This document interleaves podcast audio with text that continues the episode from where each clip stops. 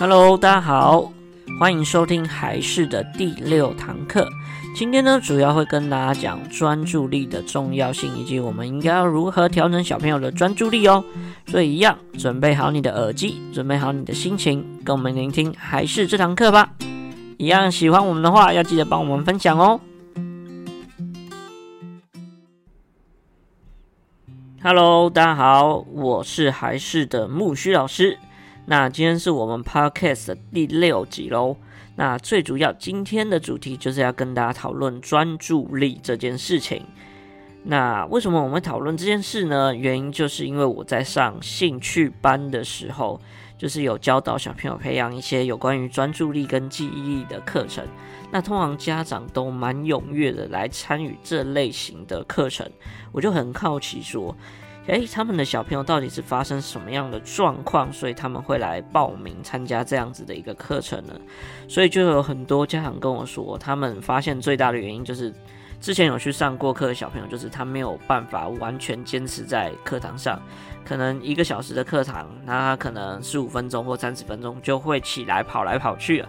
或者在家玩游戏的时候啊，通常玩没有两下就把玩具丢掉，那做事很难认真下去等等的。那也有一部分的家长是因为幼稚园老师有跟家长说，他们小朋友上课很容易分心，然后不太能专心，甚至会去闹其他的小朋友等等的，影响别人上课。然后希望家长可以做一些调整或是注意等等这样子的状况，所以他们会来上这类型的课程。所以我觉得其实专注力这件事情对家长而言也是非常重要的。那其实也可想而知，因为做任何事情的话，专注力都是最根本的一个能力。因为你不论是学英文也好啊，玩游戏也好啊，学数学也好，所有事情要做得好，都必须要先达到专心这件事情。所以呢，我们等等就来跟大家聊一聊有关于专注力的部分。那我们会分成几个部分来讨论。第一个呢，就是孩子的专注力。那正常来说，他应该要维持多久才是比较好的呢？那另外呢，第二个部分就是影响小朋友专注力的原因到底有哪一些？那第三个呢，我们就来讨论在家里啊，我们如何提升小朋友的专注力，不论是他的深度或是他的持久程度，那都是我们今天讨论的主题喽。那首先，我们先从小朋友的专注力应该要维持多久来说吧。计算小朋友专注力呢，我们有一个公式，一个经验法则的公式。那它主要是适用于二到十岁的小朋友，主要就是判断小朋友在做自己呃做一件自己不是非常喜欢的事情，例如说上课或者是写作业等等这类型的事情，他的专注力应该要维持多久才是比较正常的呢？那这是公式的算法就是这样。他的年龄乘以三，然后单位是分钟，就是小朋友专注力应该要可以维持的时间。然后年龄乘以五的话，就是他通常最大极限到哪边。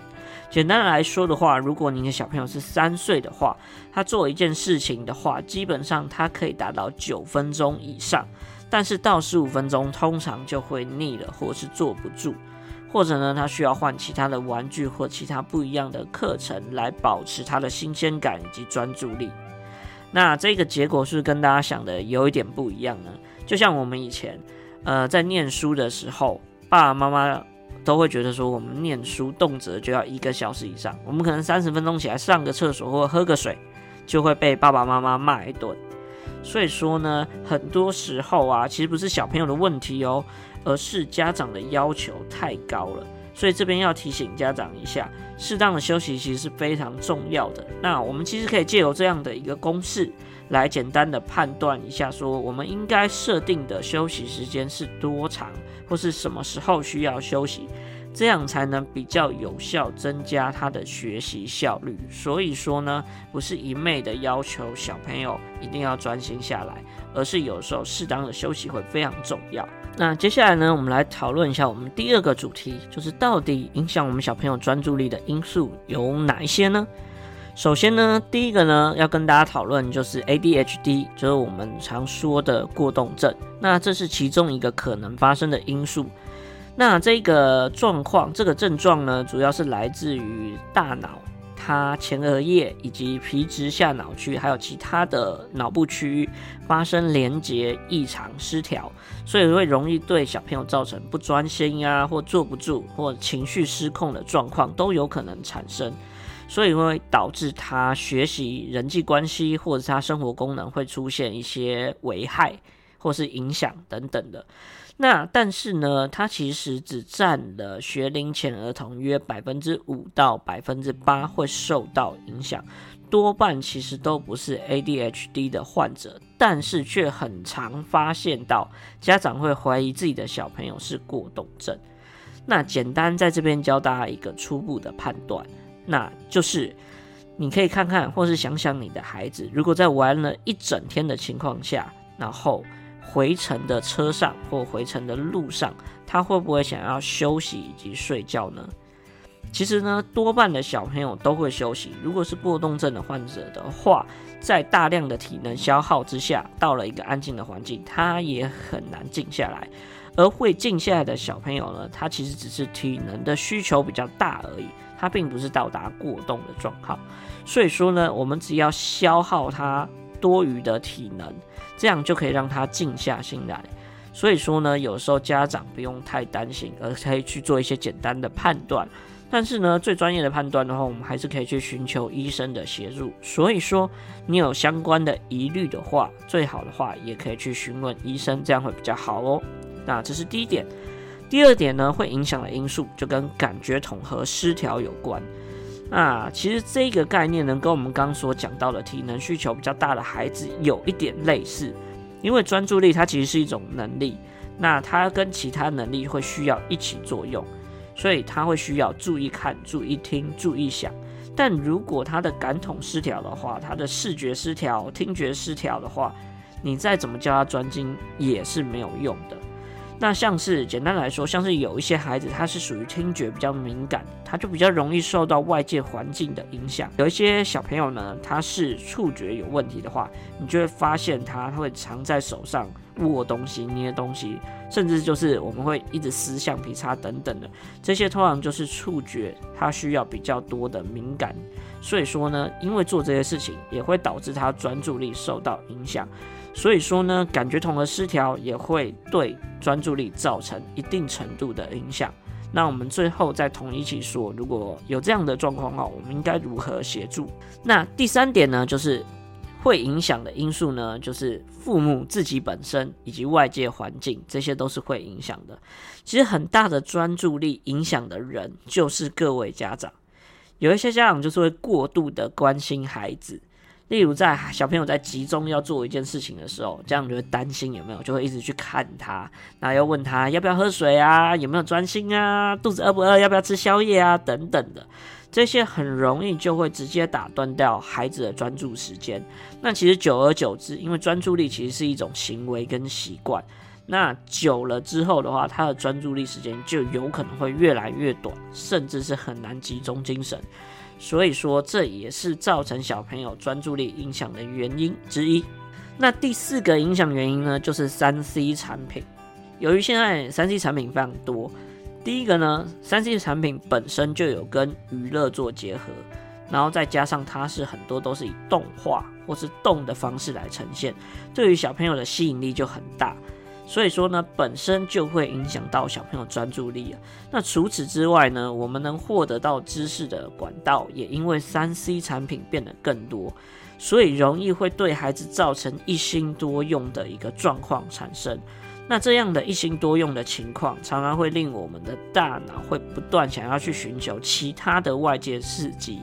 这样子的话反而会影响到以及分散掉小朋友的专注力。所以以上这几点呢，这四点呢，都是造成小朋友专注力不集中，并且呢，有可能会随着时间越长而越难改善，或者是越来越严重的状况。所以说呢，接下来呢，我们就来跟大家讨论，我们如何因应这些状况来做一些改善，这样才可以增加小朋友的专注力程度。那首先呢，建议大家可以多做一件事情。第一个呢，就是多做亲子共读这件事情。其实对我自己而言，我的概念就是专注力，它是比较偏向一个习惯的养成。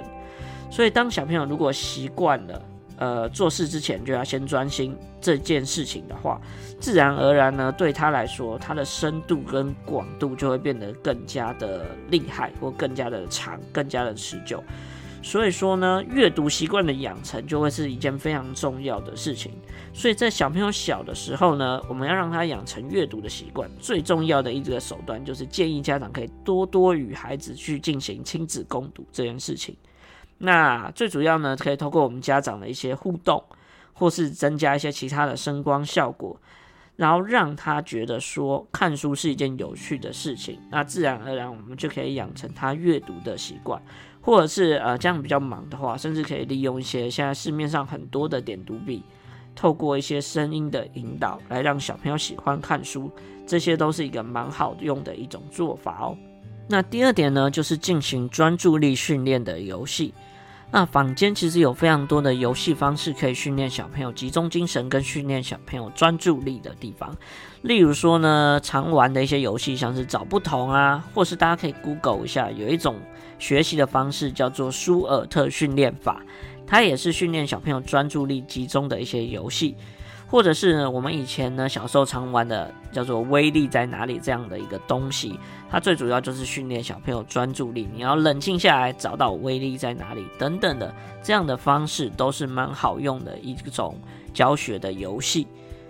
那除了玩游戏之外呢，麻烦大家在游戏的期间要给予小朋友制约性的行为。什么是制约性的行为呢？例如就是在孩子进行游戏的开始，我们可以做一些仪式，例如说，哎，你准备好了吗？我们要开始喽。或者是说，可以先跟他做个拍手或击掌的动作，然后再让小朋友专心去做这件事情。因为有了这些仪式感、这些动作之后呢，我们就可以制约小朋友，知道说，哎，做这件事之后就要认真，就要专心。这样子小朋友会很容易进入到状况，或是之后呢，我们要训练小朋友专注力，要让他认真专心的时候，我们都同样做这样的制约性的行为，这样小朋友进入到状况的程度或广度，就可以在一开始的时候达到最大的境界。那在进行这样专注力训练的游戏呢，如果你的小朋友，你刚刚用公式来算，发现他有一些状况或有一些问题，没有办法持续这么久的时间的话呢，建议这种专注力训练的游戏要维持六个月以上，因为这是一个人在改变行为至少都要维持六个月的动作，所以说呢，改变一个行为很不容易，所以麻烦大家要坚持下去，至少至少要六个月以上，可以吗？这是第二点。我们可以做的事情。那第三点呢？针对像我们刚刚所说的感统失调或者是体力需求比较大的孩子的话，针对这种类型的孩子，因为感统有问题的小朋友，通常就是动得不够多，或家长帮助太大，或者是学习的方式几乎都是以静态居多，他的刺激不太够。